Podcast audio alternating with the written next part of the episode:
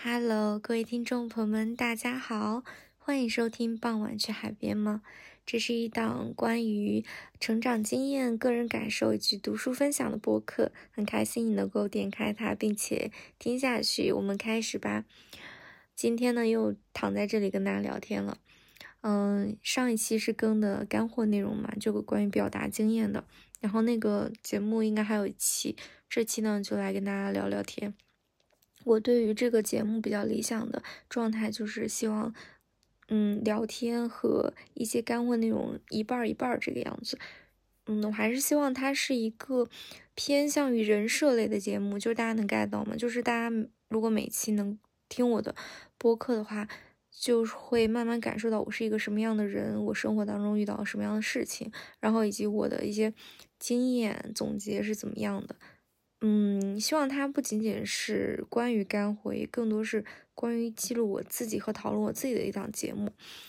嗯，我觉得这个状态是比较好的，因为我感觉如果所有的内容都是干货的话，它其实比较像是机器人在聊天。然后好，这期呢内容是关于感受这件事情的，应该也会比较短，我预测它可能也就十几分钟吧。嗯，为什么录这期节目呢？是因为我刚刚在听郝小七老师的播客，嗯，他就有跟朋友聊天嘛，谈论说个人感受这件事情，他就聊到一个事情，是说之前有期播客是讨论去台湾旅游的一个个人经验和感受，然后呢，嗯，底下就有一个人评论，就说了一些比较激进的话，意思就是说，嗯，他了解的台湾并没有就是那么好。并没有他们就是说的这么包容，然后说很多台湾人其实都是有点，嗯，看不起大陆人的怎么样子的。他们就对于这个事情展开聊，就说是之前可能看到这样的评论，嗯，会去想谁是对的，谁是错的，或者说和这个人去辩解一下。但现在他们可能就会觉得，嗯，就是。评论观众认为是怎么样子的，又有什么关系呢？因为他们去发这些播客，只是说聊一下自己的主观感受、个人感受，就是每个人都可以有这样的感受。不管说这个社会面上面，嗯，所有人对于一件事情的讨论，嗯的，比如说觉得这个事情好或不好的占比是多少，你个人经验的感受在里面其实是同样重要的。嗯，我们不需要说跟这个人辩论，嗯，这个社会，台湾整个社会它到底的真实面貌是怎么样的？就只要是说你去这里，嗯，玩个几天，你真实的体验，你的感受是怎么样的？然后你描述出来就可以了呀。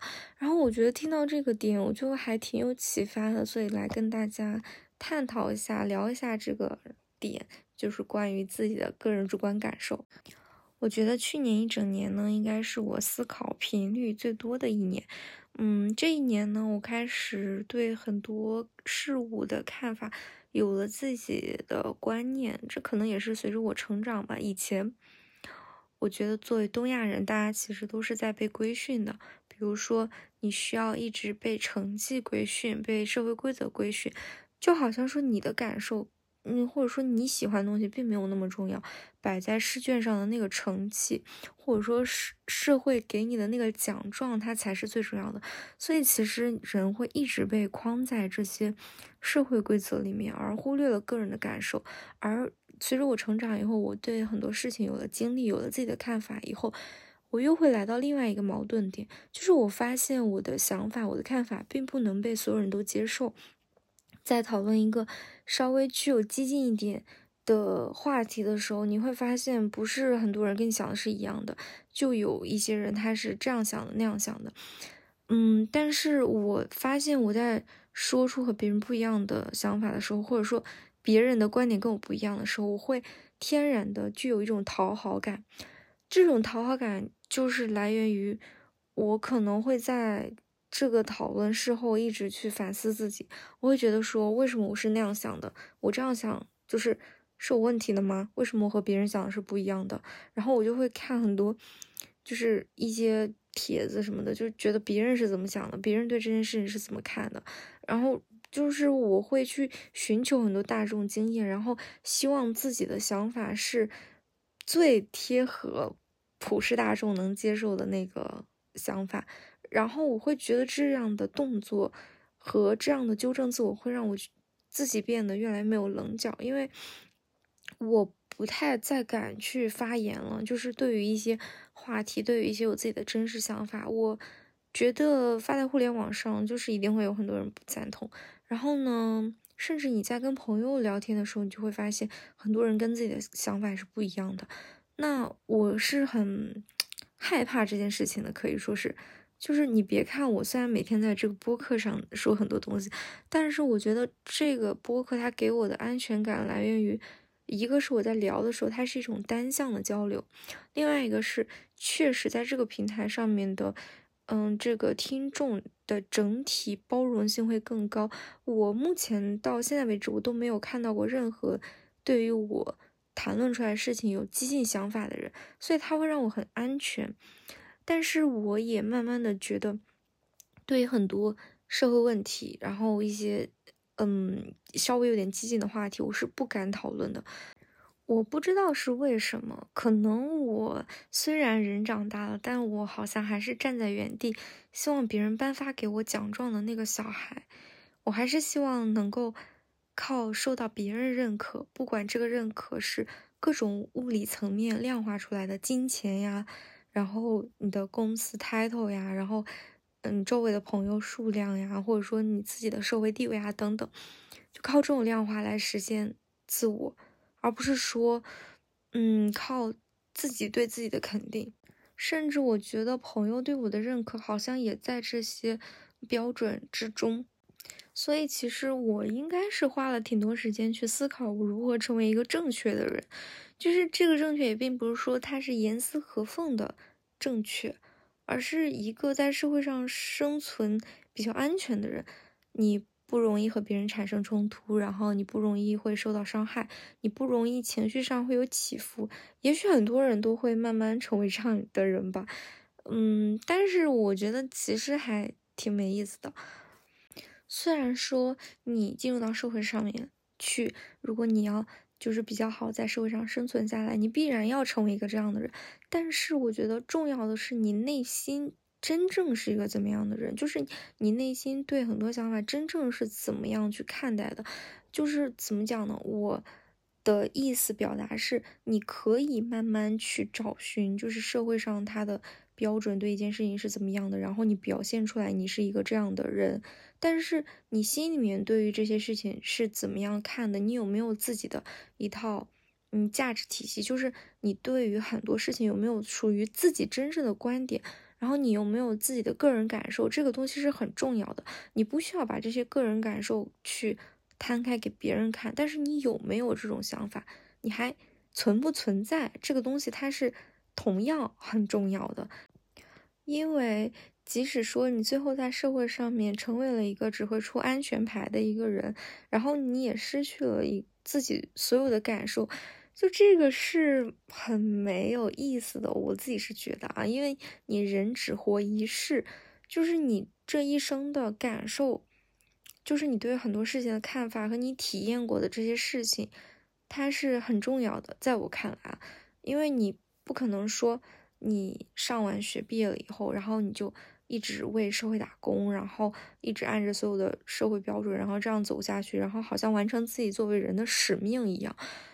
嗯，你想想，就是本身你给社会打工，你这个事情它是帮助国家、帮助社会去运转，那什么来帮助你呢？对吗？就是你真正能帮助自己的，我觉得是那些，就是你靠那些。为社会打工换来的一些报酬，然后去，呃，体验这个社会，去看这个世界，然后去，嗯，真正的自己做这件事情。无论是你买一些东西，或者说你去一些国家旅游，然后拥有自己对这些东西真正的感受和你对这些国家的文化的体验，这个是我认为很重要的啊。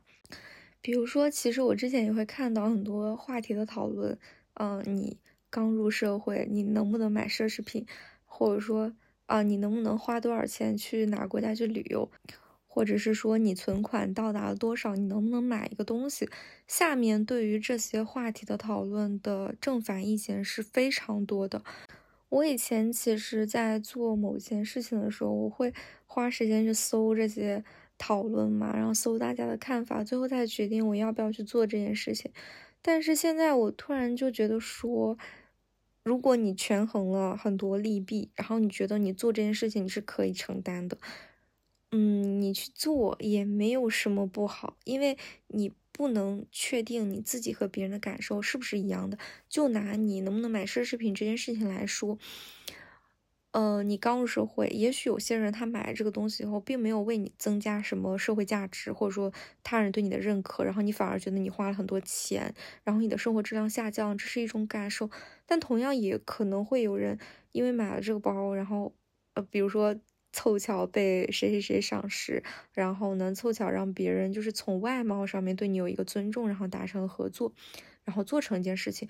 就是每个人他的经历不同，他的主观感受也不同，对一件事情的看法也不同。就是你也不可能说你做这件事情，你最后得到都是成功的结果。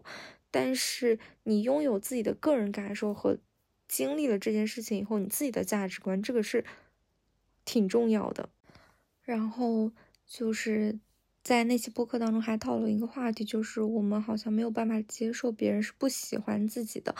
然后我就觉得好像所有的因和果都是一致的，因为我们会刻意的屏蔽掉很多主观感受，我们同样也会，嗯，弱化掉自己在这个社会当中的一个含量。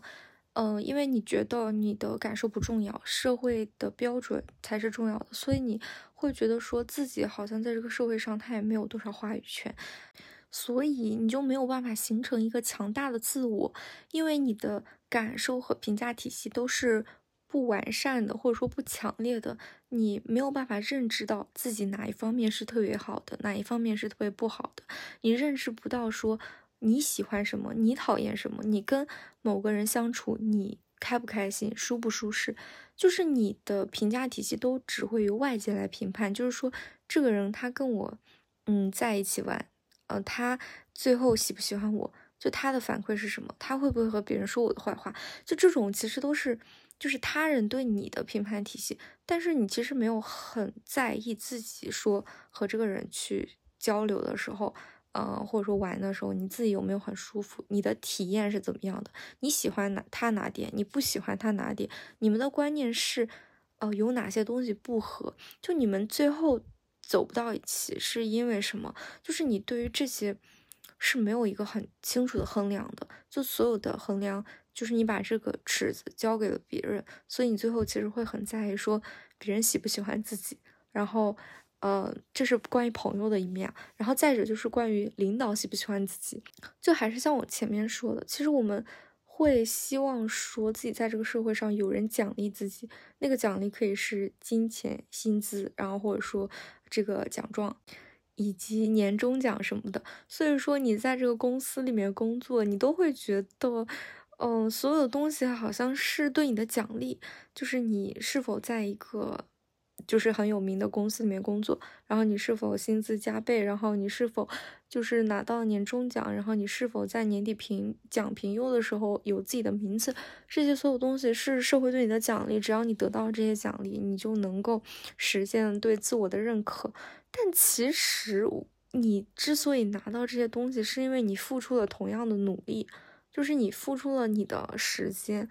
你为公司打工，你为公司卖命，然后甚至你加班，你为公司取得了某项成果，然后你才得到这些奖励。甚至我觉得，在这个场景下，这些东西都不能称为有奖励，而是一种等价交换，它是一种价值的，嗯，交换而已。就是公司可以发给你一个奖状，说你是优秀员工，但是。我觉得你在自己心里面就可以给公司也发一个奖状，就是谢谢公司有这样一个平台，让你的价值实现了最大化。然后呢，你也得到了相对应的一个结果。当我们开始不再在意别人对自己的奖励和给自己发个奖状以后，你就会发现，其实所有的公司啊、平台啊，各种其实都只是你实现自我价值的一个平台而已。你需要的就是把你的工作价值在这个平台里面实现，然后赚到钱，而不是说你要在这个平台里面额外再获得你同事对你的好、对你的谄媚这种额外的奖状。因为你会发现，你同事对你好，这种算什么奖励吗？就是他也不能把他的工资分给你。然后老板的话。就是他喜不喜欢你，只要就是他不在工作上面刁难你，就是你还是能够在这个公司里面正常的工作，发挥你的价值，我觉得可以啊。就是你应该把你的主观感受放在第一位，而不是把你的这个感受的权利让渡给别人，只允许别人感受喜不喜欢你。他不喜欢你，你还不喜欢他呢。大家都只是人生路上陪伴、互相走过一小段路的人罢了。然后最后还有一点就是。嗯，前段时间其实我在思考一个事情嘛，就我很纠结一个选择，然后呢，我就发在了小红书上面，就是问大家的看法，然后就有一个评论就说，在这个选择当中，其实你要思考清楚你想要的是什么。然后呢，我今天晚上我就在想，就是为什么？我总是想不清楚我想要的是什么呢？就是我成长到今天，我已经二十四岁了，但是我对于我想要什么，其实这个还是挺模糊的。然后我就在想，说我为什么不知道我到底想要什么呢？然后呢，我就听到了郝小七老师这期播客就讨论这个主观感受，然后我就发现，对呀，所有的东西其实都是相连着的。我为什么不知道我想要什么？就是因为我不在乎我的主观感受呀。就比如说。其实，你有可能对一件事情的好或坏，或者说你在里面的体验感受，你是知道的。就是你知道你做这件事情它带来的好的感受有哪些，不好的感受有哪些，但你还是会纠结，你还是会不知道你自己想要什么，因为人不够在乎自己的感受，就你不太在乎说，嗯，在这个里面经历或者说做这个选择。我开不开心，就我能不能接受啊？我的想法是怎么样的？其实你更在乎说，嗯，别人大家怎么看？就是大家对对这件事情的，就是过往经历是怎么样的？然后呢，大家对于这个事情普遍是怎么选择的？说了这么多呢，就是希望我们都能够在新的年度去关注自己的感受，在做决定的时候多去问问，这是不是我想要的生活？就是无论这个社会它是否已经磨灭了我们的个性，还是希望我们都能够做一个独立思考的人。别人的感受、想法固然也很重要，它可以给你做选择提供一点建议，但是最后想清楚自己究竟想要什么，还是要靠，嗯，就是自己反复的思考以及不断的去体验，嗯，拥有。自己独立的一个价值观，反正没事啦，大家都还年轻，嗯，就是怎么样都可以，就是在睡前跟大家聊一些我的这种，嗯，小的想法，然后好啦，就是大家这个该干嘛的干嘛，嗯，该睡觉的睡觉，然后我也要去睡觉了，拜拜，晚安。